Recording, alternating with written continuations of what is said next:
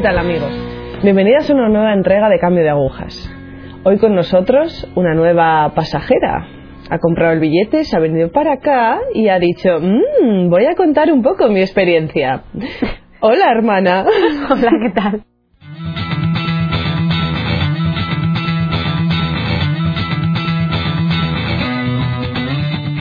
A ver, cuéntanos, Ana María.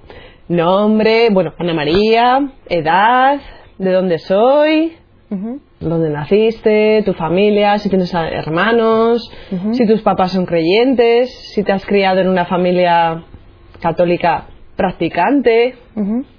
Bueno, tengo 25 años, soy de Cuenca. Eh, bueno, yo tengo un hermano que es 5 años más pequeño que yo. Cuando nació casi me da a mí un trauma porque eso de estar cinco años sola y de repente aparece por ahí un muchacho que se lleva toda la atención. ¡Un intruso! Lo llevé muy mal, muy mal. Tenemos un intruso en casa. Mis padres eh, no son. Bueno, están bautizados, son la típica familia de España, que son católicos de bautismo, bautizan a todos sus hijos, van a misa en las bodas, comuniones. ¿Y funerales? Y funerales. Eso es. Y ya está y, pero no, en casa no se rezaba ni se iba a misa ni nada de eso. Eh, la experiencia que yo tuve así religiosa cuando era pequeña fue un poco por mi abuela, lo que suele pasar también, y luego también por la catequesis de comunión. Vale. Yo fui a catequesis de comunión como la mayoría de los niños muy españoles. Muy clásico, muy tradicional en España.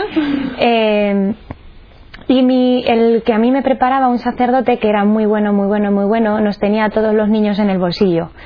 Y yo el recuerdo que yo tengo de las cosas de Dios de cuando era pequeña es de él. Entonces no sé, no me acuerdo de mucho de lo que me enseñaron, pero sí que él era muy bueno. Y mi, o sea, digamos mi recuerdo de las cosas de la iglesia cuando era pequeña es bueno. También tuve una profesora en el cole, aunque era un colegio público, que era una enamorada de la Virgen y tenía allí una imagen de la Virgen en clase, le teníamos que rezar todos los días y en el mes de mayo llevarle flores, cantar la salve en latín y todo, vamos. Bien, bien. Pero ya, eso es, digamos, de pequeña, esa fue la experiencia que tuve de Dios.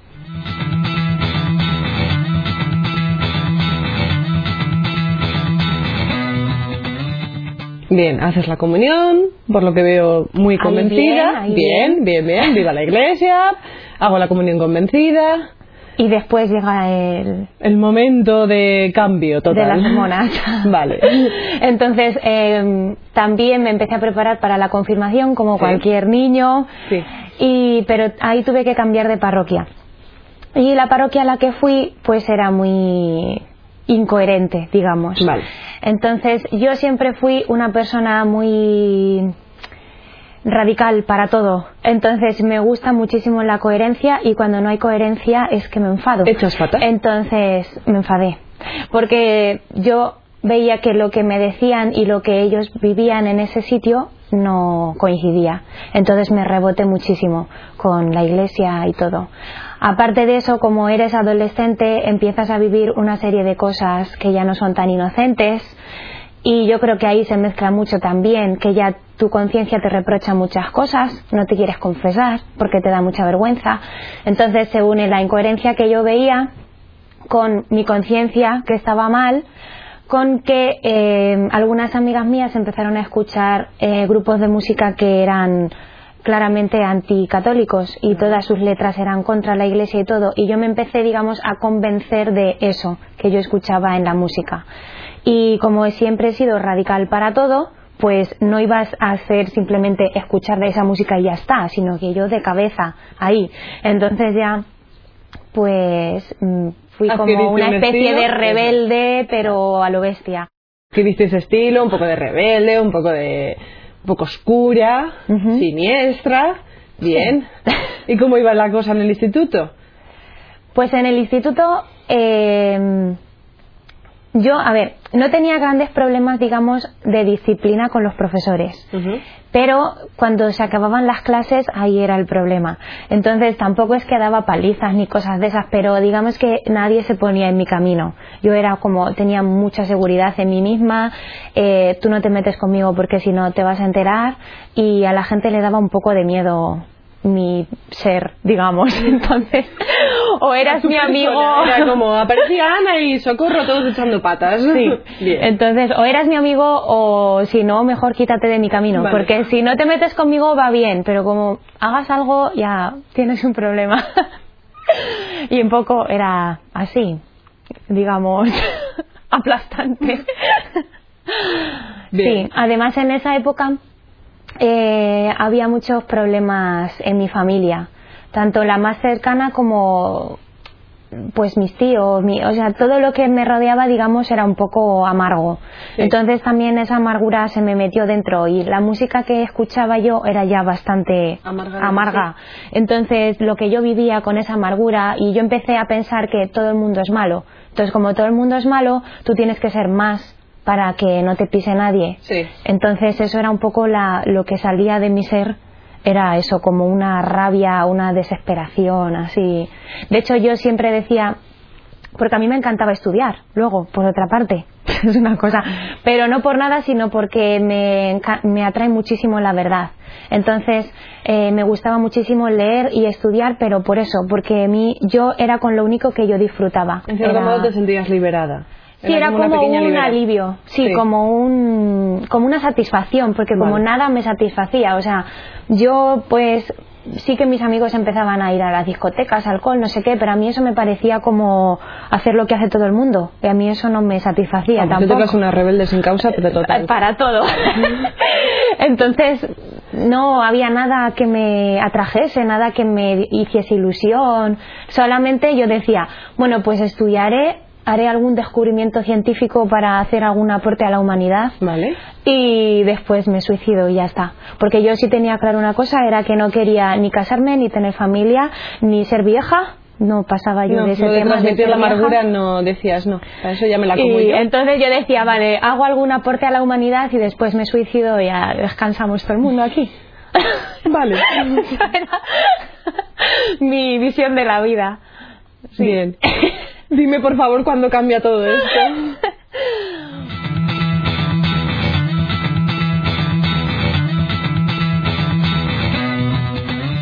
Bueno, pues yo estaba así con esa visión de la vida en el instituto tan tan infeliz, iba a decir tan feliz, pero no, tan, infeliz. Y estaba en segundo de la ESO. Y un día en clase, pues estábamos hablando, no sé, era clase de sociales, estaríamos hablando del universo o algo así. Y entonces el profesor pues empezó a decir como las distintas teorías del origen del universo, no sé qué, a ver a cuento de qué tengo yo que sacar ahí al creador, porque el profesor no había dicho nada de eso, pero ahí ya me puse yo de pie a poner pingando a la iglesia, no sé qué, no sé cuánto está. Entonces, eh, una chica que había en clase que era creyente y muy convencida, sí, pues se levantó y dijo, no digas eso, y yo no sé cómo se atrevió a decir eso, porque nadie se atrevía a decirme a mí nada. Entonces, pero eso lo dijo, no digas eso porque Dios sí que existe. Y bueno, yo, claro, la puse pingando, la humillé, la machaqué y todo, pero después me quedé pensando en lo que había dicho ella. Entonces estuve tres días sin poder parar de pensar en lo que me había dicho. Y, y empecé a acordarme de, de cuando era pequeña, de lo que pues de la experiencia que yo había tenido cuando era pequeña de Dios. Y la verdad que empecé como a echar de menos aquella paz y aquella limpieza que yo tenía cuando era pequeña. Pero ya era como que ya yo no podía encontrar el camino de vuelta, porque ya como me había lanzado de cabeza, no sabía cómo volver a levantarme. Entonces, bueno, como no me da miedo nada, pues allí me fui, igual que la había dejado pintando el otro día, me fui a pedirle ayuda a la pobre mujer. Entonces a los tres días estaba ella por el instituto y yo me acerqué y ella, la pobre, casi se muere, se quería esconder por ahí. Pero ya se quedó con la boca literalmente abierta cuando le dije, oye, yo quiero creer en Dios, ¿me ayudas? Y ella no sabía, o sea, no sabía si era una broma, si me quería reír de ella, si había cámaras ocultas, algo, no sabía nada. Entonces ella solo, así tartamudeando, solo me pudo decir, mira, yo no, no tengo, digamos, como formación para explicarte las cosas, pero si tú quieres, puedes venir a una reunión que tenemos todas las semanas con unas monjas y entonces les preguntas todo lo que quieras. Y yo no sé por qué dije que sí, porque yo las monjas no, no me atraían mucho. Bueno, la verdad que no conocía ninguna, solo de películas, pero yo me imaginaba como un círculo de gente vestida de negro y cantando en latín y así, y yo no sé por qué yo quería ir allí a preguntar mis dudas, pero es que era como una desesperación por, por tener luz. Entonces, pues me fui allí a las reuniones esas. Bien. Llegaste a las reuniones. Y estaban las siervas del hogar de la madre. Bien. Y cuando me vieron aparecer, ya había más chicas allí, muchas eran de mi instituto. Cuando me vieron aparecer, todas gritaron y dijeron: ¿qué hace aquí? ¿Qué haces aquí? Porque pensaban que yo iba allí a sabotearlo todo, a poner verde a las hermanas, a armar una guerra allí, porque solo podía aparecer en una iglesia para hacer cosas así. Entonces, pero yo dije, no, no, solo vengo a que me expliquéis cosas. Y nada, las hermanas no se asustaron de nada. Y me trataron como si me conociesen de toda la vida, con mucho cariño y todo lo que yo les preguntaba ellas me lo iban explicando. Y así me quedé y de aquel día yo lo que recuerdo era que era muy coherente todo lo que me decían y que yo dije, yo creo que esto es la verdad. Vale, y, que y seguí yendo, seguí yendo a esas reuniones para preguntar más y más y más y más. Bien, ¿nace tu vocación? Bueno, ahí yo iba, digamos, pero como espectadora y pero todavía yo no vivía nada de, de moral ni nada. Vale, llevabas la doble vida. Sí, pero tampoco es que yo lo vivía como una doble vida, sino que yo no había visto todavía la necesidad de, digamos, estaba todo en ideas, nada más. Y ese verano me invitaron a un campamento que organizaban, bueno, pues este grupo del Hogar de la Madre. Es un campamento para jóvenes. Entonces, eh, a mí me impresionó muchísimo, porque yo nunca había conocido jóvenes así como con esa ilusión, con esas ganas de vivir, con esa alegría, estaban pendientes de todo el mundo. Era como yo me había convencido de que ya no existía la gente buena y ahí vi que sí, que existía la gente buena. Entonces fue como recuperar la esperanza otra vez y las ganas de vivir y la ilusión y todo. Hasta que un día, claro, estábamos en la capilla y Jesús ya me habló en mi corazón y me dijo, me parece muy bien guapetona, pero ahora decídete, o sigues por aquí o te vuelves a ir donde estabas, pero así doble vida no. Entonces ya dije, mira, como la vida que llevaba antes no merecía la pena, pues ya está, pues sí, me quedo con esta. Y ahí me puse a lo bestia, pero tan a lo bestia que, que claro, mis padres se asustaron cuando volví a casa, porque de repente fue pues dejar mi grupo de amigos, porque claro, las cosas que hacíamos no eran ya muy coherentes con lo que yo estaba viviendo después de ese campamento. Empecé a ir a misa todos los días, eh, ya no veía casi la tele porque ya no me gustaba nada de eso y estaba siempre leyendo vidas de santos y todo, porque es que fue como de repente. alucinados. Entonces mis padres pensaron que me había metido en una sexta. Y ahí empezó mi segunda película, que fue intentar esconderme de mis padres para poder ir a misa y todas esas cosas. O sea, la persecución la viviste en casa. Sí. Eras la ovejita negra. Sí, porque la verdad que la gente no se metía conmigo en el instituto por bueno, por si acaso. Por si acaso, aunque ya era distinta, pero ya no. No se metían conmigo, pero en mi casa mis padres estaban. Yo ahora los entiendo, porque claro, fue un cambio tan radical que ellos, pensaban que yo estaba en una secta. Ellos no sabían que la iglesia no tiene sectas, ni. Pues ellos solo veían que era muy rara de repente. Entonces, bueno, rara para ellos, para como me habían conocido antes. Entonces, pues ahí empezó esa película y nada. La verdad que ahora lo recuerdo y te ríes. Porque, bueno, para ir a misa todos los días yo siempre me tenía que inventar una película. Entonces, por ejemplo, iba a ver a mis familiares que nunca los iba a ver antes, pero de repente me dio por visitar a todo el mundo. Pero era para tener una excusa para salir de casa. Entonces, por ejemplo, iba a ver a la tía Pepita y ya después de verla ya me iba a misa. Entonces, toda mi familia estaba muy contenta, menos mis padres. Y cosas así. Luego también otra amiga mía eh, tuvo una experiencia parecida a la mía y también ella quería rezar y ir a misa todos los días y todo y tampoco sus padres le dejaban. Entonces ya fue más emocionante todavía porque a ver cómo nos veíamos en Cuenca, en Cuenca donde todo el mundo se conoce y tus pasos están siempre vigilados, cómo nos veíamos sin que se diesen cuenta que estábamos juntas y todo eso. Ahí elaboramos un código Morse. ya eh, teníamos distintos caminos por donde llegar al mismo sitio, tal, o sea, muy bien nos pueden contratar ahora mismo en la policía si quieren. Sí, sí, sí, sí total, total. Ahí los cómplices persiguiendo a Dios, bien, bien.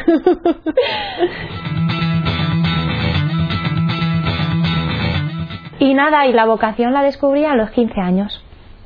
Y fue también de una forma muy curiosa, porque yo iba andando por la calle tan feliz cuando iba a misa y no iba pensando en nada de la vocación ni nada. Pero de repente me acordé de una cosa que yo hice en el campamento este famoso. Entonces, en el campamento este famoso, yo un día en la capilla, eh, rezando, pues yo le dije al Señor que si Él quería, que yo me ofrecía para responderle por todas las almas que no lo hacen. Pero bueno, que lo que me dijese Él. Entonces, pues no me dijo nada.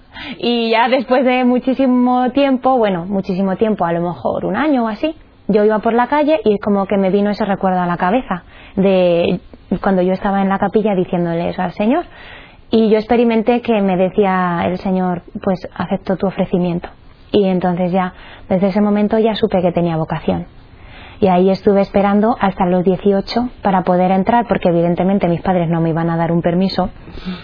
Y cuando cumplí 18 años, pues entré de candidata. Bien, y llevas desde. Ahora tienes 25. 25, sí. Bien, desde los 18.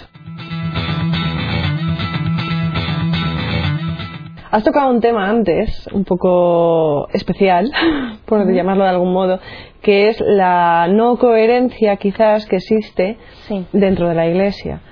Eh, esta no coherencia es verdad que espanta y asusta a los jóvenes que andan en búsqueda y me gustaría que de algún modo eh, dies con tu palabra, con tu, has contado tu testimonio, pero sí que es verdad que deberíamos decirle algo a estos jóvenes ante la espantada que hay ahora bastante grande, por eso, porque la gente quiere una radicalidad, no la encuentra por la no coherencia que existe en las parroquias o en algunos sacerdotes. ¿Qué les dirías tú a estos jóvenes?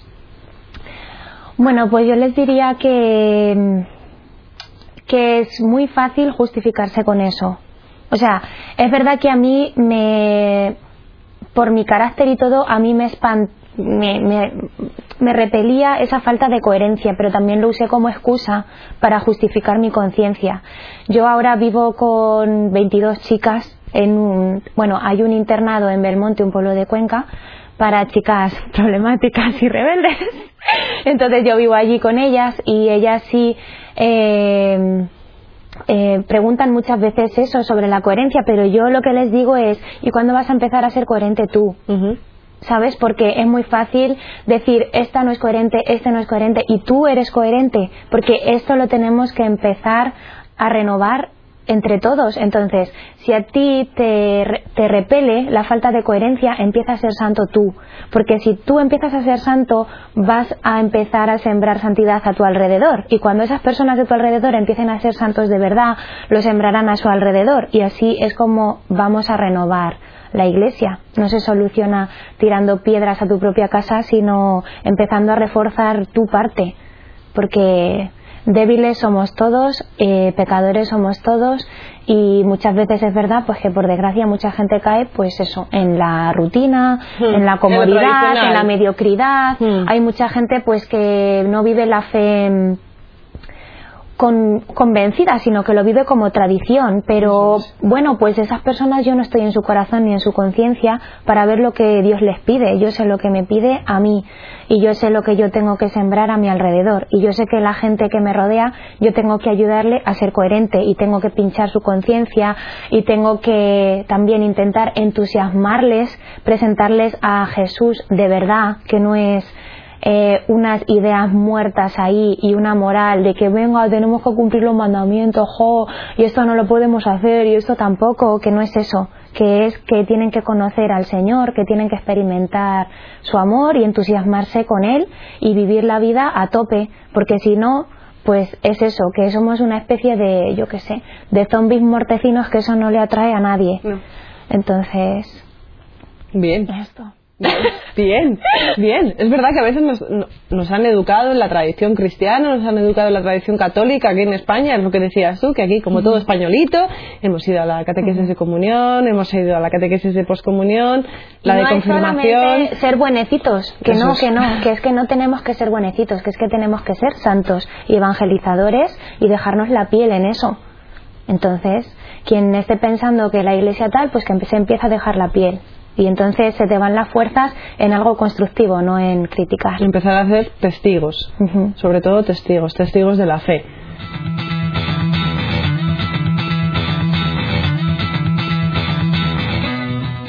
Pues nada, aquí tenemos a la hermana Ana María. Los jóvenes de ahora andan en búsqueda, andan buscando cosas radicales, andan buscando cosas coherentes y es verdad, es verdad que hay que empezar por uno mismo, empezar por uno mismo a darse cuenta de cómo es empezar a ser santos y sí, porque es verdad que con una sonrisa todo el mundo se transforma alrededor. Si somos santos, la gente nos mira de otra manera. Sí, es verdad. Bueno, amigos, que os dejamos. Hasta la próxima. Eh, nos volveremos a montar en el tren, volveremos a cambiar de agujas y ahí os esperaremos. Venga, gracias, gracias hermana, gracias.